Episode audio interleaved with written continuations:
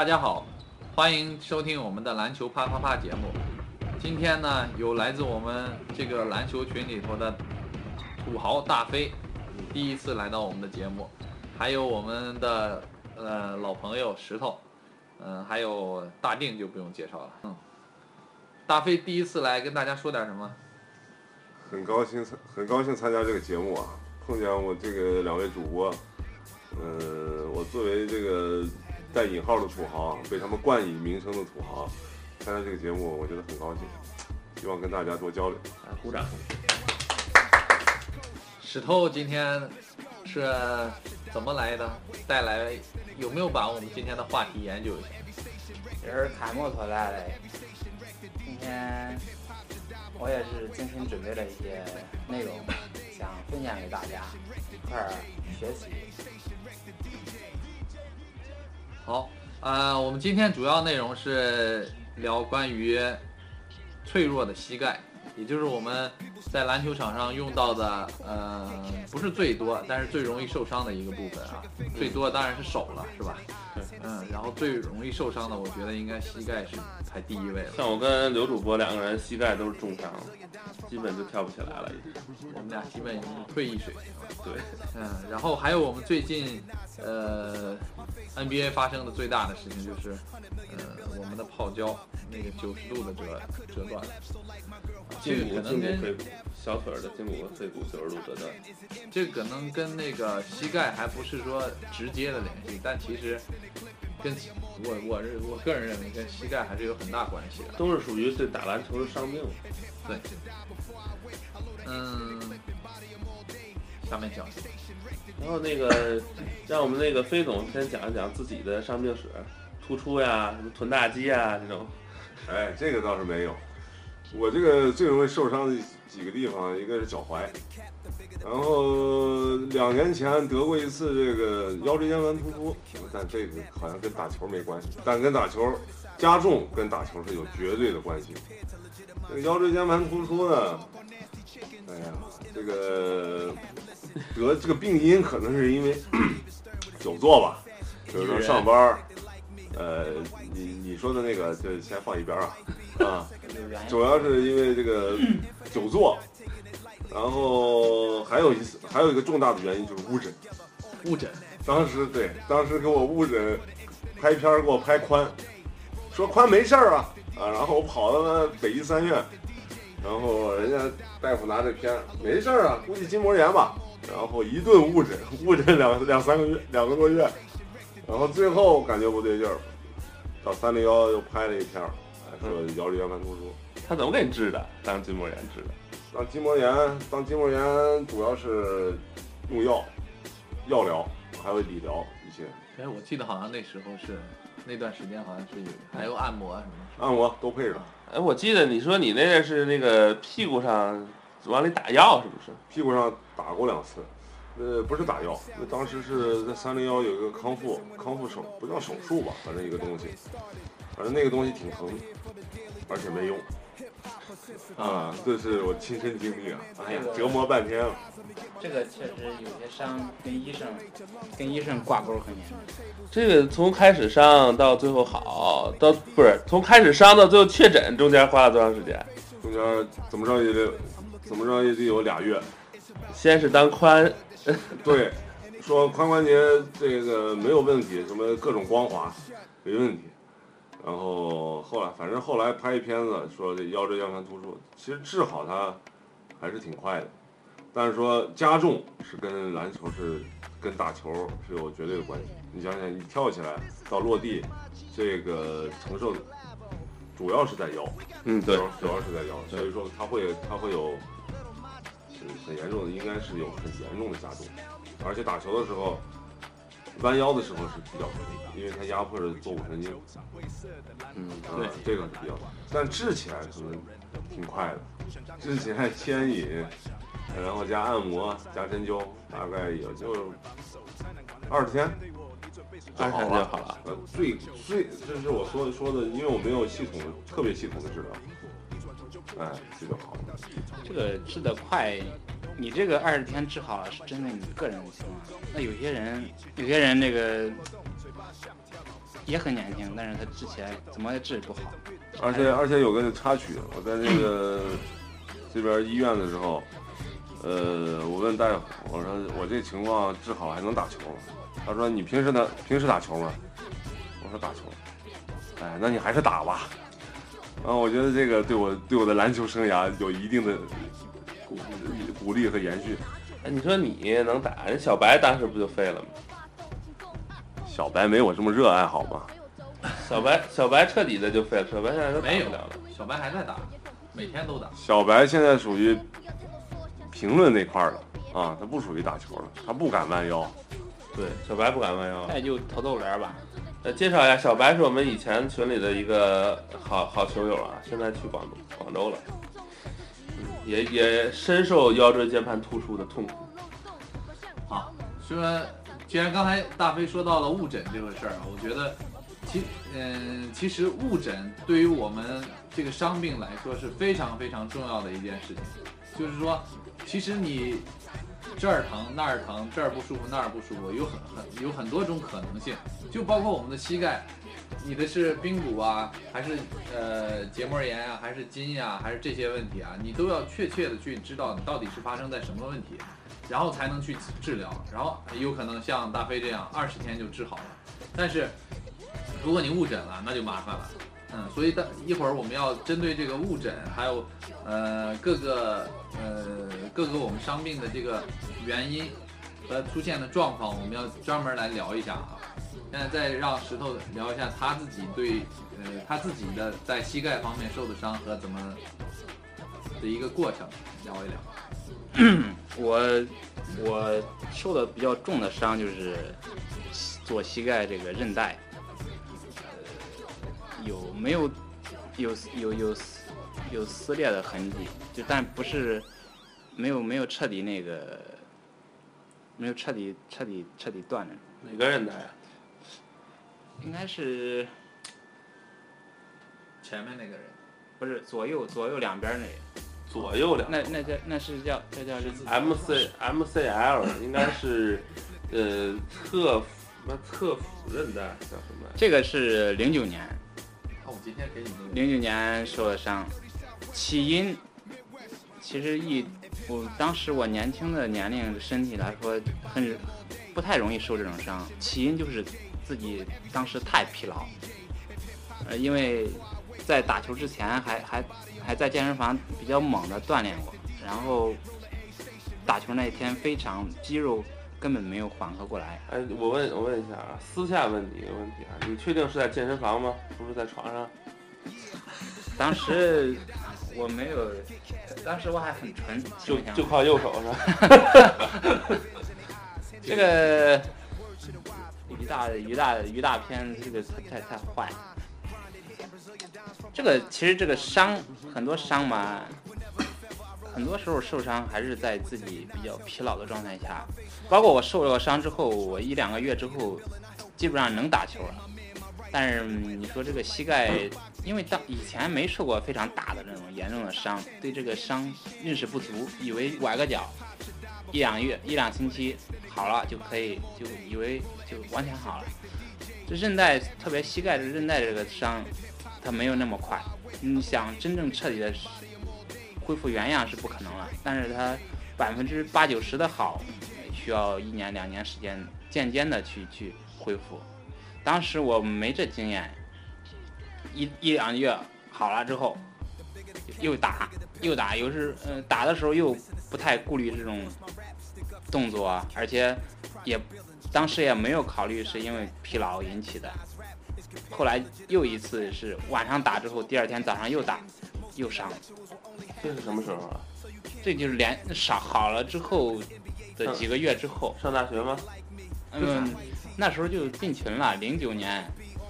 啊，就那一年，到一零年嘛，一零年那时候在一零年了，那一年因为打炮你受伤了膝盖。没有没有，那一年这种伤，那一年这种伤，我这个左膝盖这个伤韧带嗯，反复了四次，好了打又伤，歇好了又打四次，你做过真正做核磁核磁？没有没有，那时候比较穷，现在虽然也不富，哎，那个暴露了。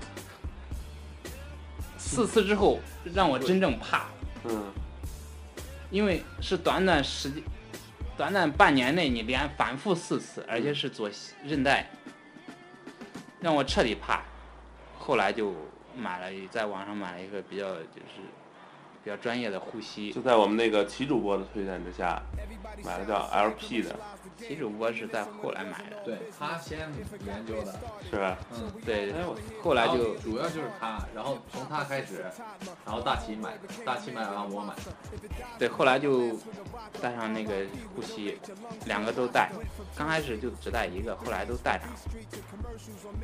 这个效果是不错的，而且再加上自己要这、呃、要注意一些，太疲劳状态下就不去打球。比如说今天晚上打了，明天我就不打。而且这种这种情况也注意的话，就不连续作战呗。对，而且随着年龄一天一年一年增长，新陈代谢确实没有大学时候快，身体就是 前一天打完炮，后天撑不住了呗，是吧？你这个制片，你这个就我们要我们要做的高雅一点啊。老说实话，你这个都知道就行，不要说出来，你点破点破不好，你不点破咱们还能做朋友。总结一下就是受伤要注意，就是说疲劳状态下一定不能打球，因为那时候是非常脆弱的时候。然后你你这估计是是内侧外侧都不行了，都对他刚开始倒的时候，他肯定一方一侧一侧撕裂，另一方那肯定也是要有伤害估计。是外侧撕的。现在还好一些，这几年慢慢修养，没怎么那种恶性的复发。也就是突然的呗，突然就伤了，也不知道怎么就突然就抻着了。啊，啊，他他这跟我这个还是还是有区别的。我的膝盖跟他的膝盖还是不太一样，就是我我的感觉就是一开始就是，呃，左膝盖侧面发酸，一直发酸，但是也没有什么特别的症状，比如说你使不上劲什么的。然后后来就是逐年逐年的，大概到零九年、零八年吧，零八年，零八年的时候，嗯，我老婆生孩子，生完孩子之后在家歇了半年，歇的那半年呢，就每天周二、周四、周六打篮球，周一、三、五、七跑步，每天都这样，然后打了半年多吧，然后当时没什么感觉，后来就是回北京上班上了几天，在跟群里人打球的时候，发现膝盖有点使不上劲儿，不知道什么原因。再后来呢，就更严重了，发现下楼梯的时候，就不像以前那种能一蹦一蹦的下楼梯了，只能一步一步往下走，蹦的话就使不上劲儿，略微有点酸痛感。具体是什么原因不太清楚，我觉得应该就是跟髌骨有关系吧，因为我是侧面，是吧？刘总，你这个这个刘主播对于膝盖这个还是很有研究，你给我诊诊一诊，给我诊一诊。我觉得你跟髌骨是有很大关系的。就主要是左膝盖，右膝盖右膝盖没什么问题，就主要是左膝盖。这个我查一下，嗯我觉得这个受这种伤，咱们伤有两种类型的伤，嗯。一种就是说物理性的，嗯。就直接撕裂、断，嗯。这种就是说非常硬的嗯嗯肌肉就是撕裂，骨头就是受影响，嗯嗯。这种是突发性的。另一种伤就是那种渐变性的，就是说嗯。不是一次造成的，嗯，我是渐变性的。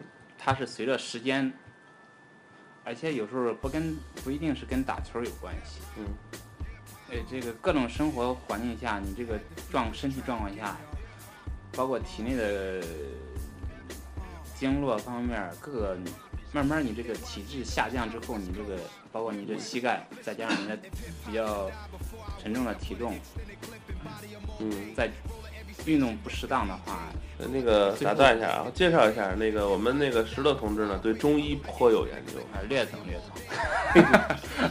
有一个叫什么什么八人的那个书都看遍了，什么八人来着？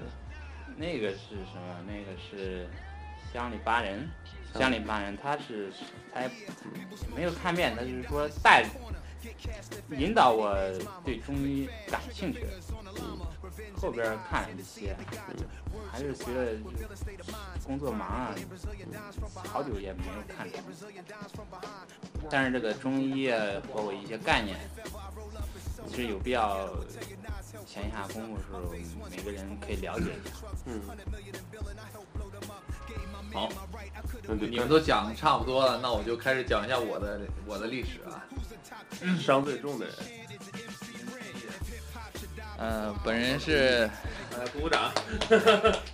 挂挂牌退役军人啊，本人是，呃，其实打篮球也算很很晚的啊。我我是高中的时候才开始打篮球的，也是很很不懂这个篮球的。当时被我我我身高一米八三啊，当时被一米七的呃前辈 盖了好多次，然后嗯就开始发誓要打好篮球。最后呢，呃，我我我练篮球还是比较嗯比较系统的。呃，先是从基本功开始练呀，然后投篮呀，然后体能啊，都都练得比较呃循序渐进一些。当然不如现在的小小朋友啊，一练就练接球那样练的花式很多。然后呢，我我的我感觉我自己的毛病是从什么时候开始的？呃，就是从我不科学的训练开始的。我首先我这个人是几十年如一日，因为已经三十多岁了啊，几十年如一日，然后每天每天都是六点左右起来就开始跑步，呃，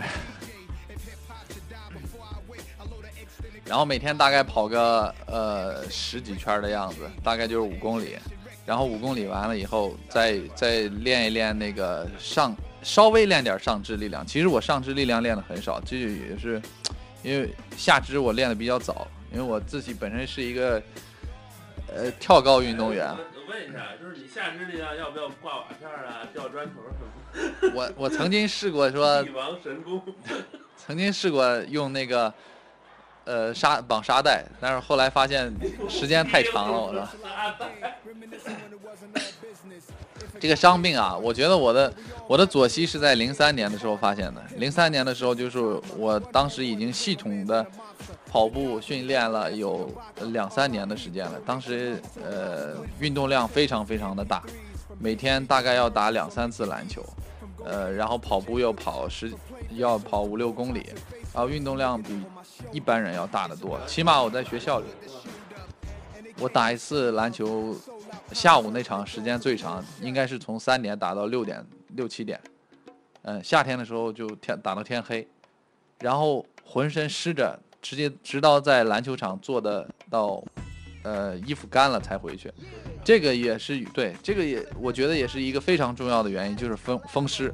风湿是引起这个关节炎，呃，非常重要的一个因素啊。一个是劳损，就是我长期的不注意休息，然后呃跑步时间太长，这样引起的关节劳损。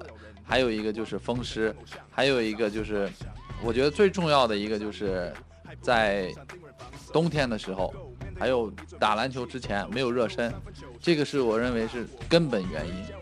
就是没有热身，你的膝关节某任何一个关节你都没有润滑液，就像汽车发动一样，你还没有你刚刚发动就猛就猛劲的把它开起来的话，这个时候每个之间都没有润滑油，那你跑起来一定是损伤最大的。嗯，所以这是我认为我们受伤最严重的一个原因之一，还有一个就是呃疲劳。刚才石头主播说的，疲劳，疲劳就你的肌肉没有力量，然后它对这个韧带的保护的作用就减少了，这时候你最容易受伤。嗯，所以我退役的时候我就发誓，我一定要让我的孩子知道这些东西。嗯，我当时当年我上体校的时候，我的教练没有教我的。没有让我注重保护自己的身体的地方，我都要让我的孩子知道，让我们的下一代知道。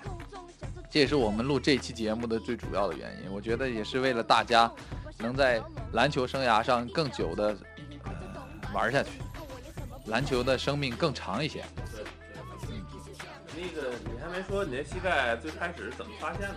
什么情况？我是零三年的时候，我觉得那会儿有一个诱因，就是我我希望我变得更强壮一些，然后晚上呃我也没去健身房，我当时也比较穷啊，现在也不富裕，然后去在家里头，呃，跟我的女朋友也是我现在的老婆，然后我就扛着她练蹲起，但是她也一百多斤，然后当时我不应该是练深蹲，我觉得深蹲呃，要非常有有要要有那个教练来教你合适的，大腿肌肉跟小腿肌肉非常强，对要不所以然很容易受伤。所以我当时就是我我觉得那个深那个深蹲还是对我影响挺大的，而且对我的腰，我的右边的腰有有一小节也是有老老觉得有点问题，觉得你这个问题就是不正确的训练方式，对，导致的受伤，然后自己又没没在没在意，最后导致受伤。嗯，还是主要也因为穷，对穷，有钱啥都好，这个富人也不一定就好啊，那那我觉得还是一个科学的进步。我们这一代人可能，呃，物质上稍微好一点了，就是比我们上一代人要好一点了，能吃得饱穿得暖了。你你这个我觉得我不同意。你看咱们四个人坐在一起，谁最有钱？土豪飞是吧？嗯，土豪飞最有钱，土豪飞有伤吗？上腰伤愈腰腰椎间突出这么严重的伤害，二十天就好了，没有任何后遗症。谁能做到？目前看是没什么。我告诉你，最有钱的人身体都是最好的，因为他有这种精力来赚钱。像穷人，就受这个身体上的困扰，赚不着那么多钱，这是区别，知道吧？区别。这个这还是你的观点啊，我我我还是讲一下我的我自己，呃，继续的那个观点啊，啊就是说，我觉得，呃，你像美国人，美国的教练，他从小孩儿一开始，呃不管是美国还是德国啊，我觉得这些发发达国家，他从一开始就注重这个科学训练，就像 NBA 现在为什么好多人能打到四十岁还才退役啊？嗯、还有乔丹去年还扣篮呢，他都是因为他有一个很呃科学的全面的一个呃一个系统的来教你怎么去使你的生运动生命更长久。啊、我们中国现在缺这样的人。这个就跟国情有关系，任何事情都是一个，就是一些普遍的观念，比如说物质基础决定上层建筑。当你一个国家经济发展到一定程度，你各个相应的领域的一些才会更加的去追求的这种精确完美。美国发展二百多年，经济现在也是、全球非常，就是无论，就是说他他意思就是说，他美国经济包括 NBA 各个领域，它发展的非常的完善了，他就会追求的更细致，包括你这个饮食啊、训练、训练的准确度啊，而且有专人的教练啊，对，包括教练啊，包括拉伸啊。你你们说这个我不同意，为什么呢？如果真的是这样的话，那个现在也不会 NBA 有那么多得就是那么多就伤病了，伤病员了，对不对？这个伤病多是得益是因为他那个赛程比较比较紧密，如果就是在咱们 CBA 的解 CBA 解说的时候啊，就是如果我们现在 CBA 也像 NBA 那样的话，我们可能更早的就这批人就更早的没了。就前两天我看那个国家队比赛的时候，就斯坦科维奇杯的时候啊，呃，他们解说员说了一下现在的咱们这些国家队运动员的这些情况，我觉得他说的还是挺好的，就是说我们国家已经开始重视这个事情了。首先从呃体能上，还有这个科学训练上，他们现在非常也是跟美国也是差不多的。虽然说不至于像一个人一个人那样那样科比、乔丹那样单独的有有人去观察你，有人去单独的一一个团队来配合你，但是现在中国国家已经开始重视这个事情我我个人觉得差远了，要不然我当年怎么可能被埋没呢？啊。行，你也没埋没，你现在还可以进去。起码可以说进 NBA 嘛。我们的目标不就是我打不进 NBA，我还说不进 NBA 吗？嗯锻炼口活，哎呀，还有一个啊，呃，我我再讲一下我自己的这个膝盖的伤啊，我左膝盖受伤以后，我发现，呃，对我影响有有是有，但问题不大。当时我在校医院看了，当时也很便宜啊，九块钱就可以拍片子，还老医生给你看半天。然后，呃，校医院的医生跟我说，你这个能好，但是需要五六年时间。事实证明，我没有去按他的说法来做，到现在也没好，但是比以前好一点了，我感觉。因为我一直左膝坏了以后，我就开始用右膝，完全没有控制这个。但是主要问题，你好的原因就是因为内用，我停止了那什么。然后，呃，大家千万，嗯、不能犯我同样的错误，就是你左膝盖坏了以后，你不去把左膝盖养好，而去用右膝盖。你腰坏了以后，你你觉得你不用腰就可以了，然后你就还继续去去打球，去干什么你自己觉得没有问题的事情，这个是只可能加重它，只可能在一点上爆发，然后把你的整个生呃运动生命给结束了。他不可能让你继续永远的打下打篮球打下去。哎呀，然后我的右膝呢，呃，就是因为它单独承担了我整个身体的重量，然后呃不堪重负，所以后来就慢慢的不行了。大概是零九年的时候，然后零九年的时候又因为他有一次比较大的创伤，就是和一个武警队伍武警队伍打的时候，直接膝盖对膝盖对了一下。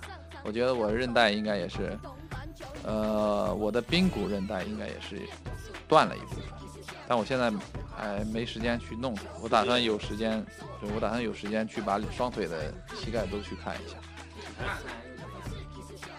看一下，拿出让飞总借几点钱，我就看治一下。不会把你治成像孙膑那样吧？孙膑是膝盖骨被挖出来了，好吧治着治着就动手我们误审呗。我们最多是截肢，你知道吗？人民医院不能太狠。啊，现在我们来讲一下这个膝盖的结构啊，就我们每个人腿的膝盖的结构啊，大概就是说，大概讲一下，没有医生讲的那么全面啊，我们就根据我们容易受伤，还有应该锻炼哪一些哪一部分的肌肉和韧带，应该保护哪一些部分来讲一下。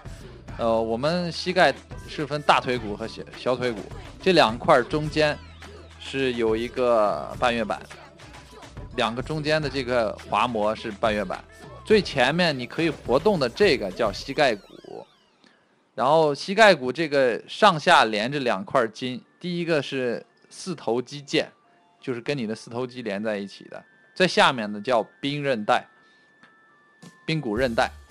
然后我们最容易受伤的呢，也是呃前面的膝盖骨的，呃和这个后面的大腿骨的连接处的这块儿这块儿呃，叫脆骨吧，我们就叫脆骨吧，吃货都叫脆骨算了。然后这块如果坏了，脆还是羊脆啊？我最爱吃鸡脆了。人脆。然后这块如果坏了的话，就会出现我这种情况，髌骨软化。然后如果你的半月板，就是大腿骨和小腿骨之间的这块坏了，坏了的话，那就是积水，这个积水会比较严重。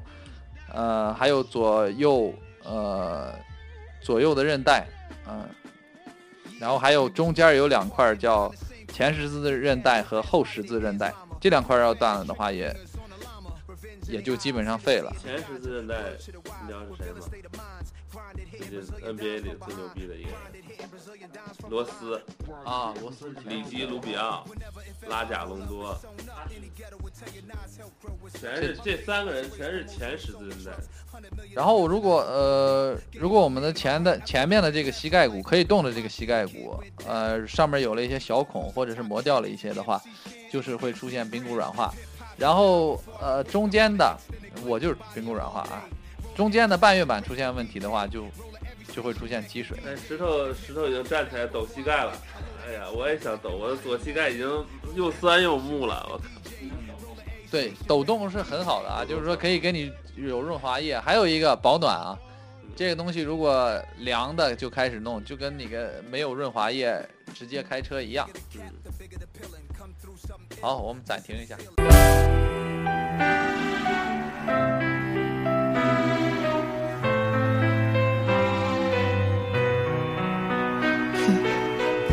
After all you put me through, you think I despise you. But in the end, I wanna thank you, cause you made me that much stronger. Well, I thought I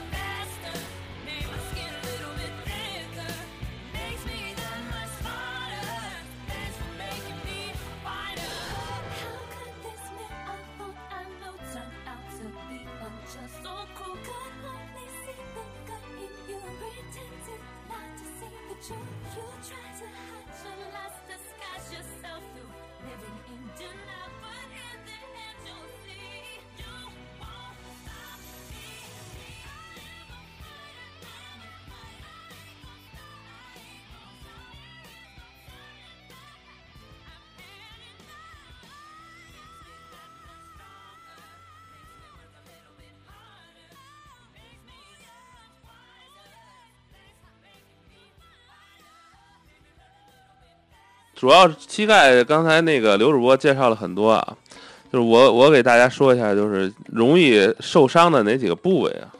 第一个就是前十字韧带，这是现在这个大伤病，什么那个呃德里克罗斯啊，什么拉贾隆多呀，什么那个呃里基卢比奥这些控球后卫，现在全都是前十字韧带断裂。前十字韧带断裂，那只要是前十韧前十字韧带都不用断裂，只要是撕裂，你就必须得把这个所有的前十字韧带剪断，然后再进行修复，再养。嗯，修复期一般是六个月到十二个月。然后罗斯的那个病呢，就相对于更更它更重一点，它是嗯，他是当年是跟那个七六人比赛结束前一分多钟落地，左膝受伤。是左膝前十字韧带撕裂，赛季报销。这个东西它是撕裂，它虽然撕裂，但是它治的时候要把所有的前十字韧带剪断，然后再重新再造。然后到一三一四赛季的时候回归，回归呢在常规赛第十场打波特兰开拓者的时候是右膝半月板受伤，右膝半半月板知道，半月板就是骨头跟骨头之间的那个就是脆骨啊，就是我们飞总最爱吃的人脆、鸡脆啊。然后赛季也报销了，这这两个都不是很好养的病。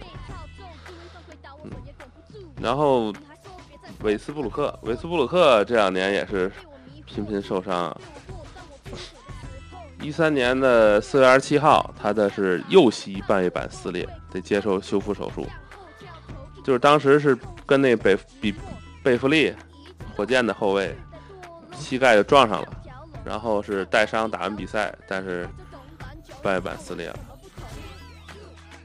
接受的叫一个关节镜关节镜手术。关节镜手术呢是什么呢？就是在你的膝盖上打上几个小孔，然后把那个微创的小东西伸进去，在你的那个膝盖骨半月板受损的位置，在骨头上打洞。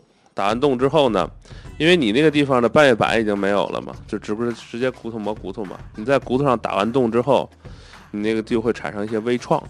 微创微创结束之后呢，就会在那骨面上产生一些类似疤痕体质的一些软软的东西，用那些东西呢代替你的半月板来进行磨膝盖。当然，这种手术做完之后的结果就是，第一种可能就是你就废了，就像奥登同志一样，奥登同志就做完这种手术，还有便是哈拉威做完这种手术之后，就基本就就恢复恢复不起来了。还有麦蒂，还有一种呢，就是成功恢复的，就是嗯。现在灰熊的那个中锋叫什么来着？兰多夫，对，兰多夫也做过这手术，但是他成功的就恢复了。然后我介绍一下著名最牛逼的 伤病状元，就是格雷格奥登。格雷格奥登就是右膝受伤，赛季报销，是他很倒霉啊。他零七年的状元，他是零七年的状元。然后零七年九月呢，开拓者队医给他做那个右膝手术的时候呢。发现他膝盖内有软骨损伤，然后就给他做这个微骨折手术了，就是我说这个手术。其实他那个软骨损伤不不不至于到那个，就是说非要做这个手术不可，但是他做了，做完之后的结果就是整个零七零八赛季全缺全都缺席了。然后呢，零八年十月复出，打了六十一场，结果是左髌骨骨折。赛季报销，哎，左左髌骨在哪？髌骨也是也是前面那个，那不是那不是膝盖骨吗？对，也是膝盖两个都是髌骨，他做的也是那个髌骨的。然后呃，他这个我我觉得他这个就是，嗯，受伤腿他注意了，一般人是这样，你哪个腿受伤过，然后你就不去故意发力哪个腿。然后就另一个腿就特别容易受伤，这时候你要更要注意双腿发力要，呃，要均衡。然后这个奥登这个，我觉得就是他当时呃右腿受伤以后、呃恢复以后，左腿他更用的更狠了，所以受伤的几率就大了。这个其实罗斯也是这样，对，罗斯也是先是左腿，然后又是右腿。然后我们介绍一个，哎，施主，施主有话要说。嗯，说几句吧。其实这个伤病这个事情，呃，NBA 的好多科学先进的一些，呃，这个设备啊，包括它的一些做法，我很多大部分是比较认同的。但是有一点我，呃，个人就是说感觉不是不太认同他这个方法是对，就是说，比如就是像这个做手术这个东西，嗯，美国它的医疗设备在全球是最先进的，这个毋庸置疑。你像现在 NBA 球员，不管是碰到什么伤啊、扭伤啊、什么伤啊，反正我经常看到的就是要做手术。其实以中国中医这种思想，或者说以我个人的理解来说，其实有些东西不不需要做手术，而且有些东西不是说你做完手术你就会能好的就能好的，包括比如说这个肌肉拉伤啊，韧带呃很轻微的拉伤啊，我我不觉得你做完手术修恢恢，然后经过长时间的修复，你就能恢复到以前的状态。其实人体就是拿美国最先进的医疗水平来比，我觉得它和人体这个本本身这个机系统来比，它还是太非常落后。其其实那个，其实 NBA 之前有个说法，就是一个人啊，在打到，嗯、你十年的比赛，打够十年，也就是八百场比赛左右的情况下，九百场比赛吧，你打到九百场比赛左右的情况下呢，你的病就该来找你了，你的膝盖就有问题了。嗯，比如说加内特，然后还有科比，还有麦蒂，其实你大家都都可以看看他受伤的时间跟他那个出道的时间是不是跟这个数据比较吻合，基本上是这样的。刚才石头说的那个呀，我觉得，呃，我是比较认同他说的，有更好的办法去恢复你的伤病啊。但是 NBA 有一个有一，因为他是商业的啊，我觉得他为什么一直去做手术啊，就是因为他要尽快的恢复，在他的当打之年，他不去考虑这个伤病对他将来的影响有多大，他要挣够那个钱。我觉得钱对他是最重要的，所以我你不理解，我觉得我是从这个方面去理解的，可能是这个原因吧。对对对，但我们我们这些人应该是按石头说的那个那样的去恢复的，我们没有这个硬需求啊。嗯，我们不应该用我们二十几岁的年龄多打几年，然后耗耗费到我们五十五五六十岁的时候，我们连爬呃连带孩子去爬个山都不行了。这个是我这几我退役的主要原因，就是说我这几年我要养起来。我在三十五岁之前，我要我要养几年，养几年，我将来还可以跟跟我的孩子去爬山，啊、我还可以抱着他，我还，这个是我的长远需求。你禁欲就够了，你不用养了。呃，刘主播说的对，这个 NBA 确实和咱们的状况不一样。NBA 它是作为一个比较商业的东西，商业运转的一个公司，所以说球员说不好听的话是作为一种商品。所以说，很多时候以球员也是不得不选择的东西。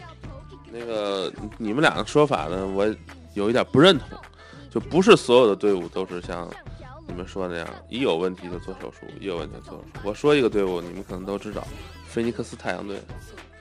菲尼克斯太阳队的队医呢，讲究一种叫是，嗯、就跟中医的一种疗法，就不能头疼医头，脚疼医脚。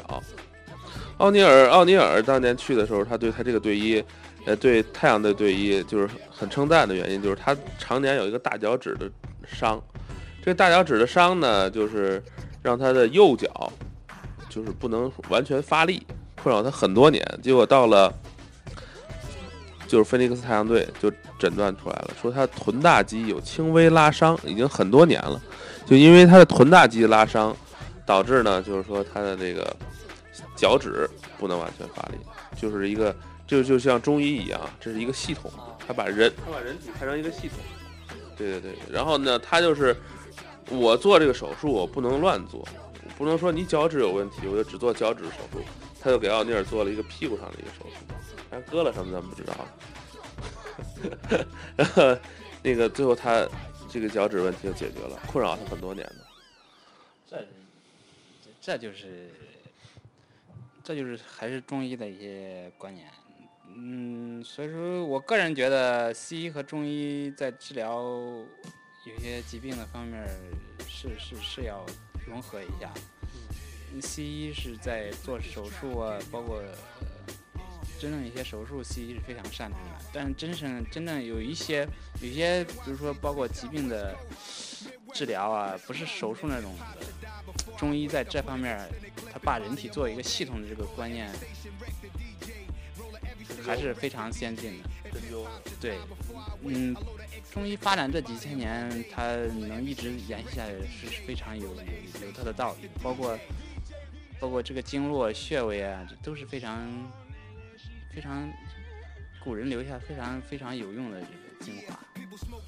那个我问一下飞总啊，飞总半天没说话了，就是那个像你们当年那个在训练的时候啊，不管训练篮球也好，还是训练手球也好，就他们采用的训练方法是不是简单粗暴的？那针对那会儿的这种训练条件和训练环境来说，还是比较粗暴的。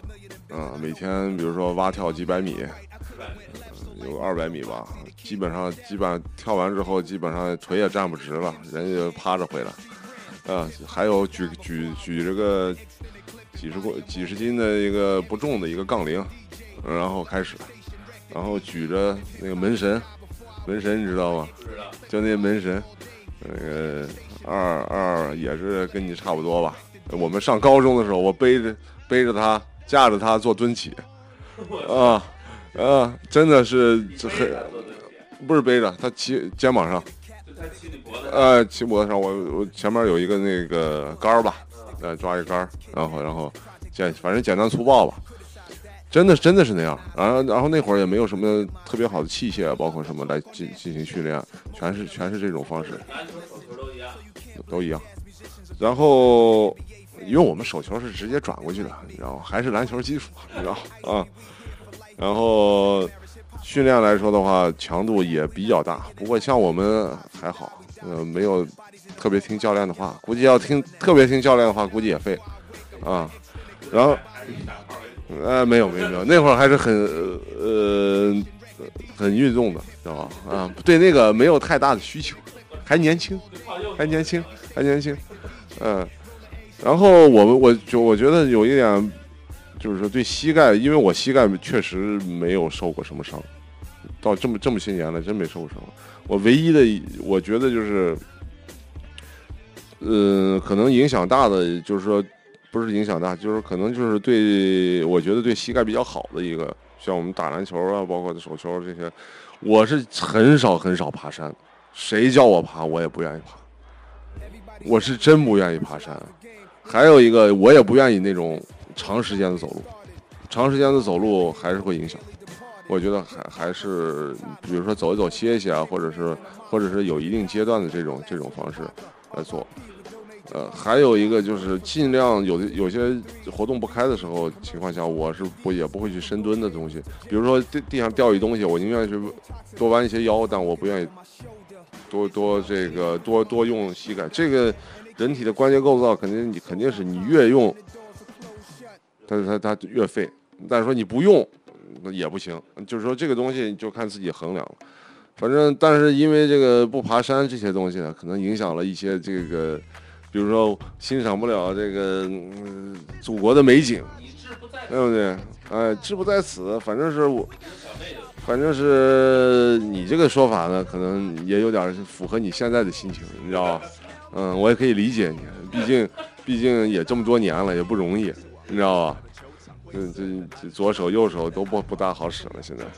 就是说，反正对于伤病来说的话，就是说我现在我现在也是带伤带伤在在在录。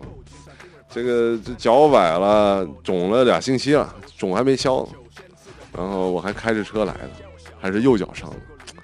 我觉得这个对这个于主播的这个于主播私下里请我吃饭啊啊啊！先说这么多，然后这个这个伤病呢，反正是我觉得大家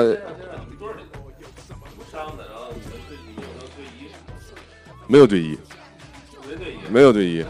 我们当时伤伤了养去，啊，自己看自己养去，然后那个真没队医，那会儿条件差，虽然我们那学校也也还算不错，全省也能拿个第一第二，但是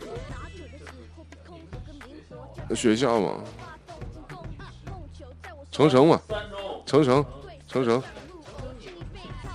不是体校，我们没有，那体校我们。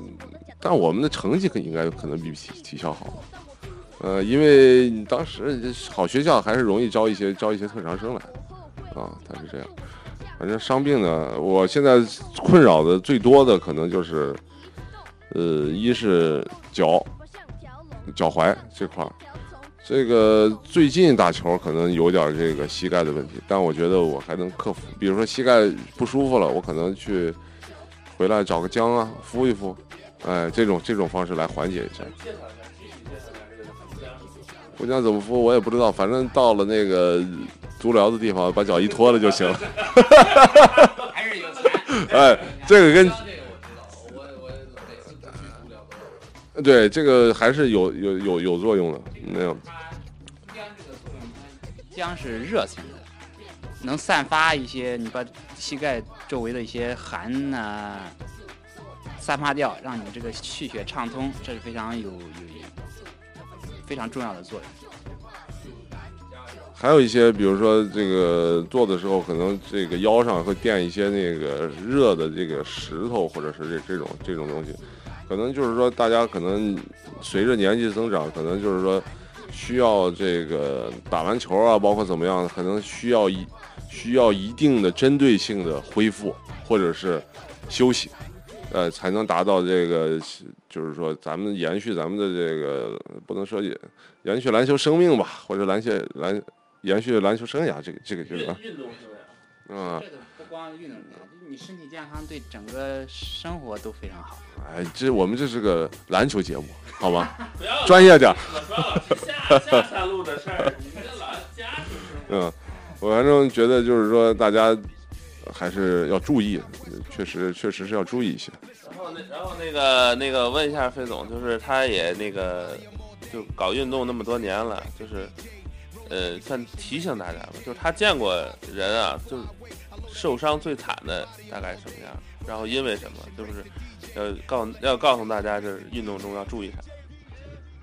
我见过最惨的，好像没有，因为我们这个可能这个呃规格可能没那么高，然后可能对抗也没有特别特别的这种那个激烈。但是有一次，我比较严重的一次是抢篮板的时候，用用让人用那个肘子可能把这个下巴这儿给打住了，应该是左下巴这块，我应该是应该是拖着的。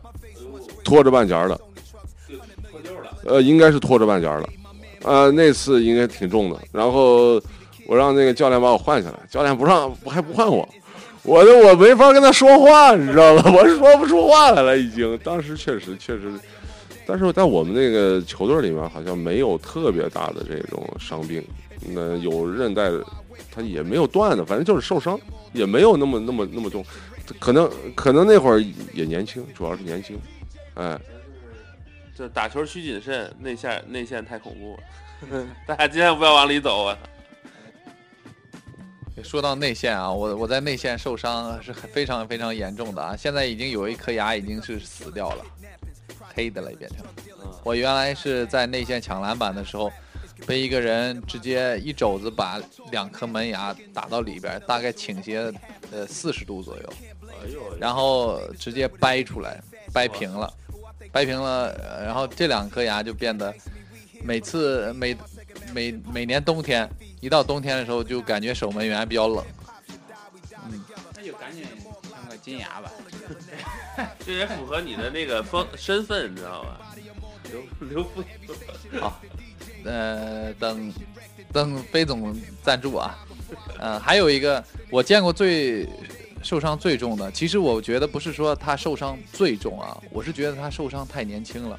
就是我们，我是从农村来的，我们镇上有一个孩子，嗯、比我小大概有十来岁。我们当打之年的时候，我在高中打球的时候，他还在小学小学，然后当时他就开始练篮球。我上大学的时候，我回去发现，他上初中的时候，他已经腰已经快不行了。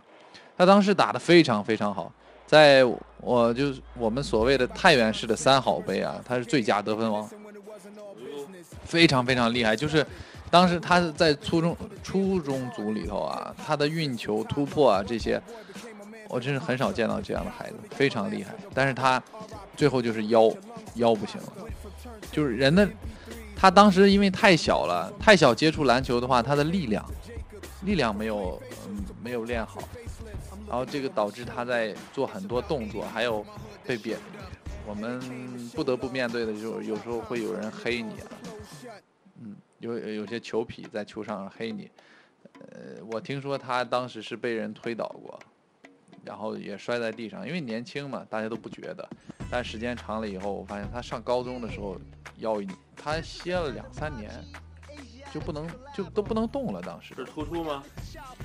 呃应该是有突出的东西，嗯，最后他做手术了，因为年轻嘛，你不可能就这样下去了，就像飞总这样拉一拉就好了的少，嗯，我一听说呃呃有这种毛病的，嗯，用牵引直接好的还少，像呃，像这个孩子就很严重，当时他已经需要去做手术了。最后职业生涯，我觉得当时他们他也是想以篮球的身份去考一些大学什么的，因为学习成绩也一般嘛。最后还是没有成型，因为因为身体已经成那样的话，大学也不要你。嗯，想走体育生的这种呃这样路线的人的同学啊，我的意思，我的想法就是说，你要在保护自己的同时，才能去呃去想着去考这些，去把文化成绩提高啊什么的。我当年是呃，我是考虑过去考北体的，呃分我的我的我的文化课成绩是什么专业比较高的的。北体的话，就应该是篮球啊或者跳高这一类的行业。嗯，但是我的专业成绩很差，我应该是去学那个，我觉得体育成绩达标，然后去考文科类的，就像咱们群里原来的那几个，他们其实是运动成绩一般，然后考的文科类的，就是你体育成绩可以过，然后你文文科成绩又可以，然后去学体育教育这一类的。当时我我不想以这个体育行业为生，然后就去呃去去做文了啊，文也不是文职啊，就学了理科了啊。最后我发现还是，如果你特别热爱篮球的话，我还是建议你，呃，以这条以这个体育为生存，将来你的生存之道也是一个不错的选择。我现在认为是这样。然后那个，请石头讲讲。真正打篮球还是因为自己喜欢打，然后，但是不是体育生，不是体育生，然后而且自己从小就喜欢李小龙嘛，然后看他的片子，也喜欢在老家，在老家弄个墙上挂个，屋顶上挂个拳击袋，自己那里边塞点儿，反正就棉花之类的被子什么的，就就就被子塞拳击带里了。就在夏天里边，夏天的时候或者啥时候就就就就猛打嘛，就玩嘛，放着音乐，然后这样呢拳击带是上头没事儿，下面老有洞？你这个淫荡了啊！哎，我就问一下，没有没有，他就是会不会这个拳击在打的时间长了之后，会不会拳击在经常有斑点？操，痕迹。你们这太坏太坏！这做这个高端大气的这个节目，你说成这样的，是不是啊？再说，我们这个节目是最贴近生活的。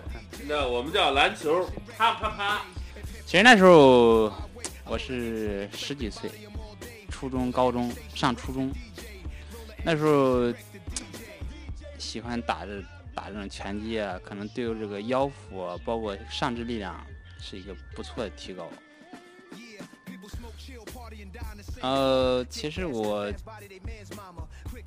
还有个观点就是说，这个现在看到好多这个家长带着小朋友报报报名那些各种的篮球训练，好多场馆咱们打球的时候都碰到那些教练教好多小朋友。其实我我个人的观点是，这个那些小孩是不是打球训练的时候有点有点早过早？我的个人观点是说，让这个这小孩他他上学过程中接触到篮球，真正很喜欢的时候，然后再可能会找一些教练系统的去教一下。其实还是以兴趣去触发这种他内心的那种东西。对，像我就是针对个我我就是说我非常喜欢篮球，包括练武啊、打拳之类的。但是那时候肯定还是因为家庭的原因，条件也不允许你不上学了，你去去去去去少林寺去吧，不可能不存在这种东西，还是家里还想让你好好念学，考个大学以后有有有有有个出息。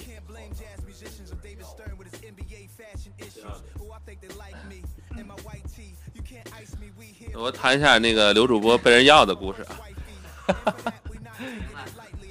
当时呃，我我是很突然啊，就是我们我上大呃高一的时候，我们镇上开始举行联赛。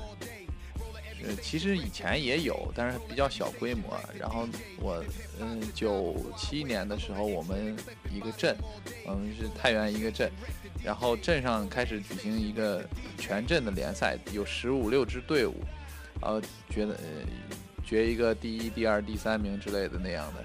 然后每天晚上大家就在灯光球场，就现在就是这个日子，就是现在我们夏天的这个时候，我们镇里头有很多灯光球场。当时还只有一个两个，然后现在是每个村儿都有了，然后举行比赛。呃，以前是以那个呃叔叔阿姨，就是大叔，呃四十多岁那些大叔他们为主，因为他们，嗯，我记得他们说是毛主席那会儿，呃比较在意这个，然后全国大练篮球，也很多人喜欢篮球，然后当时他们练过。其实后来有一段时间断层了。断层之后呢，就接上的就是我们这波人，然后我们开始进入高中，然后接触篮球，然后就是一群四十多的大叔带着我们一群十几岁的孩子在打篮球，在篮球场打，打完了以后，呃，当时也没没什么受伤，就是就开始爱上了篮球，呃，然后，但是我我发现当时他们的人，他们就很多人就膝盖受伤了。就是从那会儿就开始了，就是全中国都比较喜欢篮球的时候，那一波人，我发现喜欢篮球的都有膝盖都有伤，说明这是一个老问题啊。我我我我个人觉得，其实还是跟你小时候的营养有一定关系。绝对有有关系，就是飞总小时候营养肯定比咱俩要好。这这这是肯定的。我我啊，对你说到营养这个，我还是。想谈一下，当时我初一的时候考过体，考过我们省体校，我们省体校的教练就说：“你是哪个省的？”我我山西省的啊，呃，山西省体校。然后我当时的训练成绩还有我的综合素质还是可以的。当时可以说，如果你每天吃有牛肉吃，然后加上大强度的训练，加上你每天喝牛奶，我可以长到一米八五以上。啊，但是如果你没有这些营养跟不上的话，我就只能长到一米八二八三。实践证明，我最后也没去了，也没那么大营养，所以还是长到一米八三，就不错了。你主要，就你刚才说这段，那没有提谁要你的事儿，要你的是谁？哎，说说什么要我来着？你说有人要你，有人啊？对对对对对，说说有人要我，就是包养是吧？要还是包包养？啊，当时我们镇上打比赛嘛，打比赛我等最后打了一个第二名，也是被呃一批有几个上学了，然后二十来岁的小伙子打打败了。当时人家更有经验，我们在最后四十五秒我还领先两分，当时得两分很不容易的。最后我盖他帽，其实我没碰他，然后被吹了一个犯规，吹哨呗，呃也说不准。可能那种动作就是要吹吗？也说不好。最后被吹吹了，然后人家罚球也全中了。最后，呃，打加时我已经被罚下了，就完蛋了那场比赛。后来就因为打这个比赛啊，当时我比较能跳啊，身体素质还算不错。我妈至今还保持着我们县的跳高跳高记录。你妈？对。我我我妈当时是跳了一米四二，跳高一米四二。女生里头啊，当年还可以，当年觉现在都可以。现在你去查一下初中，初中、高中的，你你说的是大学，都有都有体育生了。当时初中、高中的学生，女孩能跳一米四五的，简直不太可能。我们我们当年，我我一直我一直是我们县镇的运动员。我们运我们镇到县里参加比赛。好像最高也就一米二五、一米三多一点。我妈一米四二，他们都望尘莫及的成绩哇。就是就是在那个，这算这算是中上资质的。我应该是遗传了我妈的东西。嗯，然后我跳高也是我们县的底记录，也是我的，当时也保持了两三年。多高？一米七几，也就别不说了。你要点脸，你别让我问你，你就自己说，你知道吗？小县城嘛，当时记录还算比较低，一米七二吧，嗯，因为一米七五是呃高中组的记录，我是破的初中组的，是一米七二。嗯，当时我跨越是可以跳一米六九，就是跨越式啊。我我背越式，我因为我柔韧性比较差，我其实背越是过去的，但我还是一个倒背弓，就是弓是那样弓着过去的，屁股是在最下面，人家应该是屁股顶起来，我也我顶不起来，柔韧性太差了。人我告诉你，其实主要原因就是裤衩太小，就是你前面长，后面就接不动，就裤衩顶住了。要穿个大点裤衩不是就好？好，现在突然想到一个，就是 呃，与我们膝盖有关系的，就是呃热身，还有一个柔韧性。如果你柔韧性特别好的话，也是很很不容易受伤的。那这个这没对，很不容易受伤的啊。然后就说到要我的这个，呃，你等一会儿。哎，这段包养的事儿还没说呢。对，说到在高中的时候不是参加联赛嘛，然后我们全镇的人都认识我了。认识我以后，呃，我们镇上的那个，我们县里头的那个电业局，就各个各个地方，我们你你可能很多人不知道，地方上有很多机关单位，它是有专门的体育的，就是打篮球或者乒乓球，它可以，它可以直接给你提供就业机会，然后你就可以在那儿就就专职打篮球，嗯，嗯，然后你都不用干别的，这机密机密少数。嗯，这个，呃，这个大家知道知道就可以了。然后你可以用哔哔哔什么的把这个略过了。然后当时我们县我们县里头的电业局就让我去，还是正式职工，因为我我上高中了嘛，呃，我可以直接去当正式职工，然后有编制的去去就空调响的当然后就呃就可以被包养，但是我没有选择这条路，我还是觉得学呃我要 少少生孩子多种树，对，呃应该学习文化，然后怎么怎么为了祖国的呃富强而努力是吧？就不能因为一棵树而失去整个森林。说的太直白了，其实我当时考大学就是为了去找一对象嘛。哎呀，来来，石石头想说啥？在镇上那么有名，这个没给你介绍几个对象，这个还要说吗？我要跟你说一下。啊那算了吧。我还跟你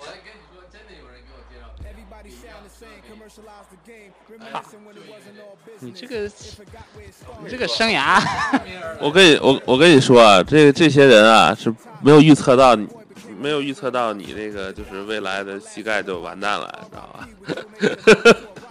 没有预没有远见，我告诉你。我我们当时我们镇上有人给我去我们家提亲，我当时才高二啊，我妈没跟我说，我妈直到等我上了大二的时候才跟我说的，就是，呃，因为打篮球这个事儿啊，呃，在镇上有了名气，然后有有女孩相中我了，然后他们家里也比较有钱，呃，我们当时是给给一个呃五间房的院子，然后再给一辆大卡车，再给一辆小轿车。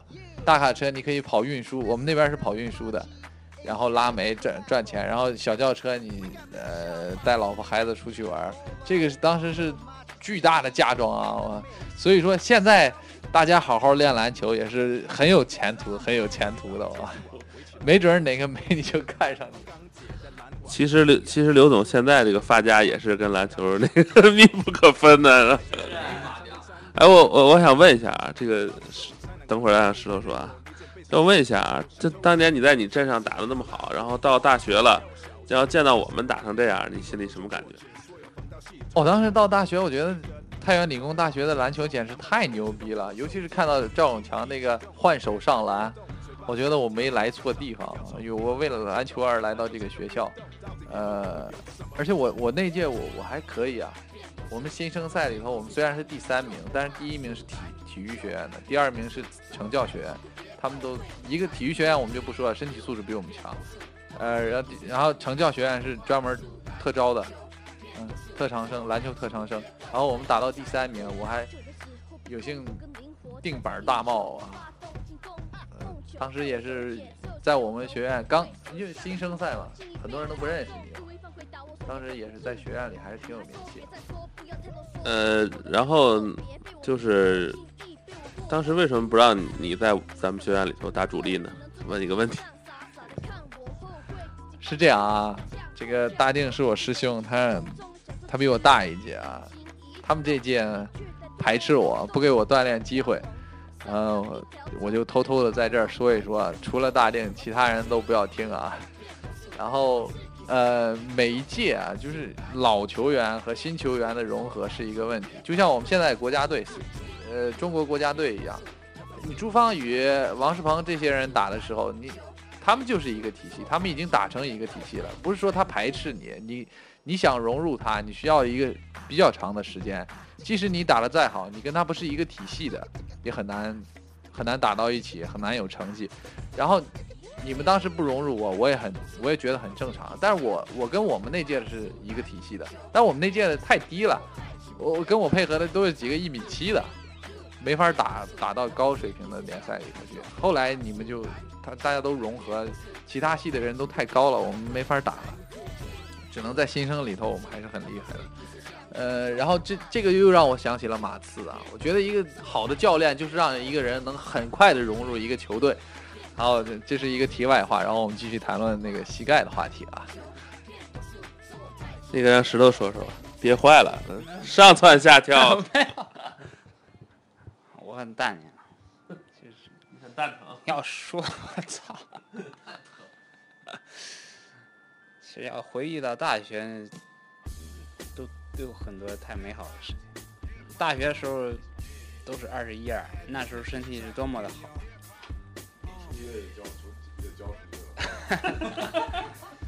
上上上大学的时候那打法和我现在还还真有些不太一样。那大时候那时候没受过伤，大学的时候打法比较凶猛，那就是扛着人往里走。现在都是跳起来避着人，而且是那你意思是你现在就让着我们呗？身体不允许，只能让。像你这东西我还扛不动，我操！那时候没受过伤的身体确实是好，而且不服谁，谁都不服谁，包括体育学院打半场，我们谁也不服，照样帮他打吐血。嗯，说起来伤病，伤病其实包括你受了伤，怎么去去恢复？嗯，就像我一九零零九年、一零年那个左右受的膝伤，韧带、肌肉拉伤之类的，当时恢复是比较快的。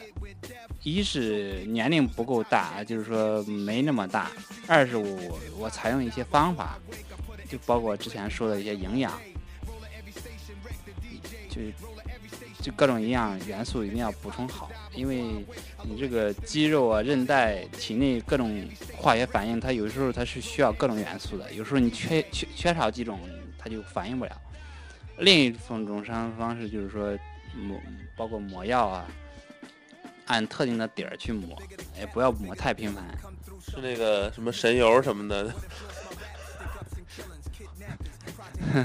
不需要那个。哦，这这个抹药就是印度神油往下面抹，抹药，就是就是要要一种是比较常见的是红花油，这种热性的比较发热那种；另一种是云南白药，这种凉性的，就是它是凉的。比如说夏天你你扭着了，赶紧喷点云南白药之类的，它是目的是防止你肿起来。它是让你这一块儿，包括服冰，都是防止你这个血液往这边流，让你肿，防止你肿起来。像冬天你扭着了，或者啥时候扭着，后边是要抹抹一些热性的药，让它血液赶紧流到这儿，让你恢复的时候，其实最后正常的也就是抹些红花油。云南白药它更我更倾向于刚受伤的时候作用会大一些。飞总有有有有有一些想法，我记得 伤病这块儿，其实我那个红花油应应该是到了我们上大学的时候才有吧，差不多是这个阶段。其实之前用的最早、用的最多的应该是正骨水。正骨水这个，它这个我听我听听我老爷子跟我讲讲过这个事儿，这个还好像还是从一个广西的一个秘方，是让谁买？好像周周恩来周总理好像那会儿好像买过来批过来的，好像以前他就是一个土方，他只给当地的人，好像是怎么回事？反正也用过这些东西，但是我觉得最重要的还是休息。以我现在的两两个星期肿没消，这就是休息。到大夫给我看说贴那些东西有用，但是说没有你休息管用。我这又开车的又该走走，这可能是可能是一个问题。然后，但我觉得对伤病这个问题，体质我觉得还是主要一方面。营养呢，其实也也怎么看，因为我父亲也打球，也是从十几岁开始打，当时在这部队部队上打，六十三军，当时也是那会儿，你想那会儿打的更狠，也没有什么好场地，更没有军医他不管这个。然后转业了之后，到这个供电局也是打，也是在我们那边供电局也是打比赛，他们那波人。呃，然后包括基本上灭掉了山西所有的对手吧，把体体像那个体委的那个队伍见一次灭一次，因为他们这个队伍还挺强，因为我从很很小的时候我见过他们打球，还是挺强。你想他们那会儿几几年的七几年的事儿，七几年八几年的事儿，那会儿你想想，我我妈一个月挣七块钱吧，呃不不是。十五块钱应该是，我爸一个月刚转业回来就挣四十，那个就是体育生专门回回来的，所以我觉得他们那个，你说他们吃的好吗？他们吃的多，他就是吃的没有咱们吃的好。你那当兵的是为什么选择去当兵呢？因为在家里吃不饱。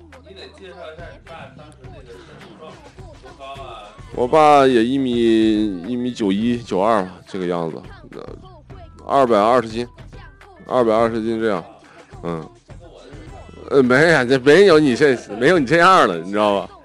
嗯，这样，而且重的时候也应该也是生了我之后，啊，那会儿重，那会儿就锻炼的也少，因为那会儿他们打完球之后，然后基本上也有正式工作，啊，还要去干一些其他的工作。然后到了后来的话，基本上我父亲那那个也没有什么伤病，我叔叔也打球，我二叔也打球，他们一波的。然后包括可能就是保养，这没有什么保养的方式，可能也是跟体质有关系。跟我觉得跟吃的东西呢，那会儿在部队上吃的，他他只管饱，一年能吃一顿包子一顿饺子，就这样啊。但吃的多啊，饭量大啊。我觉得是，我踢跟体质也有关系。像我。我觉得，我觉得跟锻炼也有关系。他们那个锻炼的强度，你想当兵，他那个那个强度还是不一样，还是要比较强。尤其以前当兵跟现在不一样，以前更苦。你想那会儿在边境线上，我爸他们在边境线上，在在内蒙蒙古那边境线，在在在那块儿，练的可能还还是不一样。我觉得这个。伤病这，而且他们那帮球友，包括就是我像我叫基本上那帮叔叔们，包括都没什么大的伤病，我没见过什么大的伤病，但他们确实打的挺狠，他们那个打球，挺狠的，而且当兵打球那个那赢不了，那全是任务啊！你，哎，没有没有没有没有，我觉得他们这个是背着任务来的。你知道，这个你打不赢，这回去保不准就吃不饱，啊，这个有，呃，以前他们这打球，还有就是以前最早像我父亲他们跟那个长在长治轴承厂跟那个李元伟，嗯，他们一块打球，经常出去打野球，打野球为了吃顿肉，没别的，就为这个帮帮别的厂子打打球啊，这个厂打打就为吃顿肉，哎，挺。反正，呃，艰苦，但是他们不不觉得艰苦。我觉得对，所以说，我觉得这个伤病嘛，跟这个呢，就是说，还有一个，我觉得体质还是最重要的一个一个，还有一个就是有些人可能天生就是，嗯，这种，比如说天生这种就是这种运动内料，还是还有一种就是现在所说的一种不不属于那种玻璃体质的。呃，一碰就这个，我觉得这个还是非常有重要的。非常重要。比如说，有的人这骨的骨头骨头长得不好或者怎么样，他就会影，他基本上你的你的可能你的运动生涯可能就是基本上你如果要要再做再再搞的话，呃，搞运动的话，可能就会影响到你的生命，或者是我觉得这个还是大家要注意一点。就是说这个东西还是因人而异，但但是大部分人还还是没有问题，那个也是很小概率事件。呃我来说一下啊，就是我以前见过最惨的，其实我也没见过，我是听说的啊。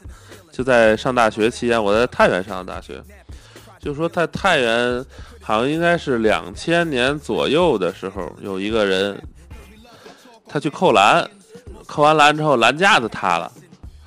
篮架塌了，然后拍到胸口上，整个把胸骨拍碎了，这是我听说最惨的一个，但是跟他个人受伤没关系。就说他，就说大家要扣篮的时候要注意啊，轻一点，别把篮架子扣塌了，塌了拍死真是太惨了。据说那个人到后来打强心针，针针头下去一针下去，针头弯了，扎不进去，骨头已经把心脏全都糊死糊住了。我不知道这个飞总在太原时候听说过这事儿没有？我那会儿已经不在太原了，谢谢啊。我操，呃，已经离已经离去了。还还有一个呢，就是也是听我们一个大学同学说的，他的一个同学打篮球的时候崴脚了，当时脚崴完之后，然后脚正不回来了，就是呃往外崴的，然后大家把他鞋脱下来了，脱下来之后呢，就觉得鞋特别沉，然后往上一倒呢，一鞋的一鞋的血，满满一鞋的血，然后那骨头茬就从脚踝部分刺出去了。这是我听的两个比较惨的故事。反正就是，就大家大家运动前就一定要热身，一定要拉伸，就把身体热起来。然后呢，就是，嗯，像像飞总说的，就是我们能少走路就少走路，能不上台阶儿，能不下台阶儿就不上台阶儿。就是说尽量吧，尽量就这个对膝盖保养其实还是很重要的。还有还有呢，就是我跟那个就是刘主播两个人最近都在吃药，在嗑药，你知道吧？在嗑一种药，氨糖，外外外国药，氨糖不是奶药，氨糖。然后就是那个，我现在喝的是水儿，据说那水儿里有点镇镇痛剂，反正那挺好的。然后然后刘主播吃药片儿是吧？对，药片儿 GNC 的。嗯，对，然后那个这个据说是那个对膝盖就是骨胶原对你半板和韧带这块比较有好处。然后我们我在喝药，我反正我觉得还可以。对，对对对对对。然后那个反正，嗯，这是我这是我的感觉啊。然后呢，跟飞总就是学了一招，就是就是足疗店足疗店去什么护姜，对护姜。嗯，还有一个，还有一个呢，就是养膝盖的呢。我听那个就是电视上说的，就是有一个就是以前演唐僧的有一个人叫什么，嫁了个富婆，那个叫什么名字我忘了。然后他说他以前跑步跑得太长了，每天跑一万米，把膝盖的软骨直接跑穿了。然后他有一个办法，就是紫檀木泡醋，然后护膝盖。紫檀木，紫檀木的末泡醋护膝盖，治好了，就他软骨这块治好了。就说明这是中医的一个药方偏方吧，这个反正是挺管用的，但是这个得有钱人弄，大家知道檀木也也是挺贵的。然后那个大家还有有什么要补充的吗？还有一个啊，我我觉得你你说的大部分是被动的啊，我再讲一个主动的。主动的话就是还是力量训练。呃呃，对于保护膝盖来说，最重要的就是拱四头肌，就是我们站起来以后绷直了腿，然后最靠近膝盖骨还有两两两侧的这个这个肌肉，这个肌肉怎么锻炼呢？呃，如果是你膝盖已经坏了的人的话，是用一个方式叫静蹲。静蹲就是说你两腿呃分开，与肩同宽，然后呃慢慢蹲下，背靠墙，也也可以，不靠不靠墙，然后把手伸直也可以，然后膝盖不要超过脚尖，这个是非常最重要的一条，就是膝盖不要超过脚尖。呃，扎马步是岔开了那种，这种是与肩同同宽的。这样的话，你呃把身体重心用这个四头肌来撑起来的时候，这个肌肉会突突突突的跳。这个肌肉的增大，呃，对于给你提供一个身体的支撑力，然后保护你的膝盖是是是最最重要的。嗯，还有一些就是其他的，呃，比如说保护肩的，呃，做一些拉伸动作啊。打羽毛球的人最最受最容易受伤的也是膝盖和肩，嗯，也是要做一些热身啊。呃，羽毛球最重要的还是正确的姿势和跑位最重要。啊，这个我再吹一下牛逼啊！我我在三四个公司工作过了，每一届都是羽毛球都是第一名，这与我毁膝盖也有很有很大的关系，就是目的不纯，他打羽毛球是为了泡小姑娘，那公司小前台都跟他关系很好。那小姑娘嘛，他们崇拜对象是很正常的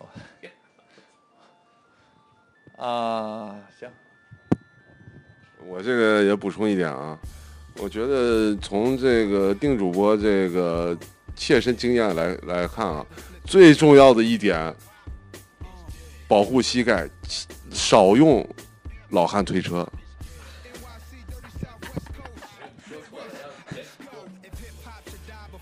飞总的观念我也是比较赞同，这个 大家要注意，他飞刘总也也在注意。呃，不过适当的，其实以不是网有有一个传传网 网上的，不是有一个跪膝法嘛，就是对对对对恢对恢复膝盖是挺好的。怎么跪？跪膝法就是说，呃，这个男女都都都通用。你这是练过的？没有，这个跪膝法就是说，它不光是治湿，它的目的是说让你的气血从引到下线，引到腿、脚、膝盖。操！这样的话，你气血达到了。我有个就是说，我个人理解就是说，包括看书，这个受伤，包括身体，你只要气血达到了，然后有有气有血滋润你这个部分，这个这个部位这个关节，你再再有运动的话，这样的话，你这个这个这个关节就就就比较健康。靠，那那俩弄啥呢？就是通则不痛，痛则不通，就说明呢，就是说那个，就是那个，大家上完厕所一定要冲马桶，要不然会得痔疮。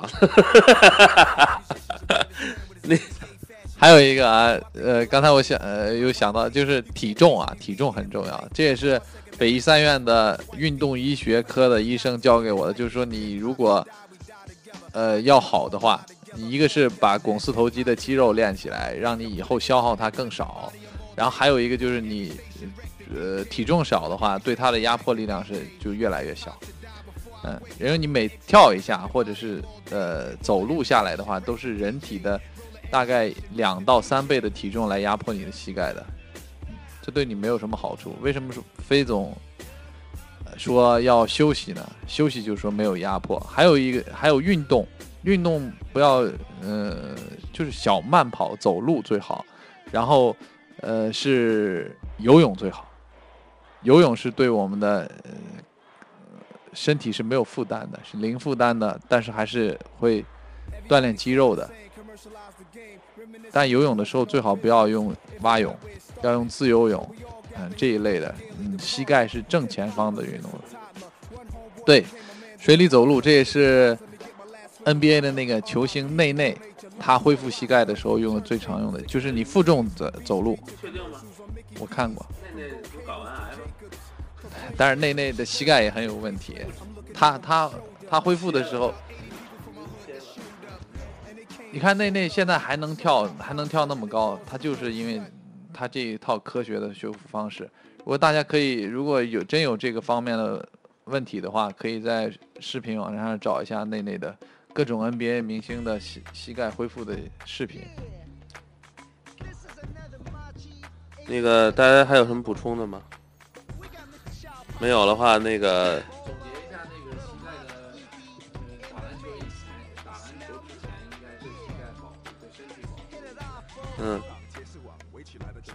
这个让那个刘主播再讲讲。好，我再强调一下，我们在篮球打篮球之前应该准备的一些准备活动啊。就是这些，呃，很多节目里头都在说，但是我们都没有做。作为一个受过呃受了伤已经结束运动生涯的人来说，我我觉得还是很有必要提醒大家一下，就是热身。呃，一个是小小跑、慢跑，然后把你的膝盖热起来，让润滑液去润滑你的膝盖。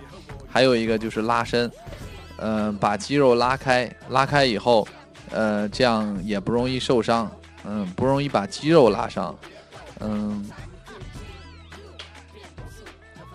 还有就是不要过度劳累，呃，如果如果你打的时间太长的话，你的肌肉累了，然后这样也容易受伤。然后最后那个，我们那个由那个飞总啊，我们那个主要投资人，现今为止最主要投资人，说说一下结束语。我觉得啊，这个我们一定要以一个欢快的形式来结束我们的这个节目啊。伤病呢，它虽然很可怕的，但养病很好，养病很开心啊，有小小妹来伺候你，对不对？老婆孩子倒水，对吧？一定要享受，你知道？伤既然伤，它是不可避免的事情，但一定要把伤后的恢复工作要搞起来。嗯，我觉得这样的话，大家这这样的循环，这样才才才是，就是比较比较正向的一个循环吧。就是大家也不要怕伤病，伤病来了不要怕，嗯，有人养就行啊。好，谢谢飞总结束语。本期节目呢就到此为止了。那个欢迎大家收听下一期篮球啪啪啪，啪啪啪啪啪。再起不跌倒，为你残酷，变魔术，要凡事一思想。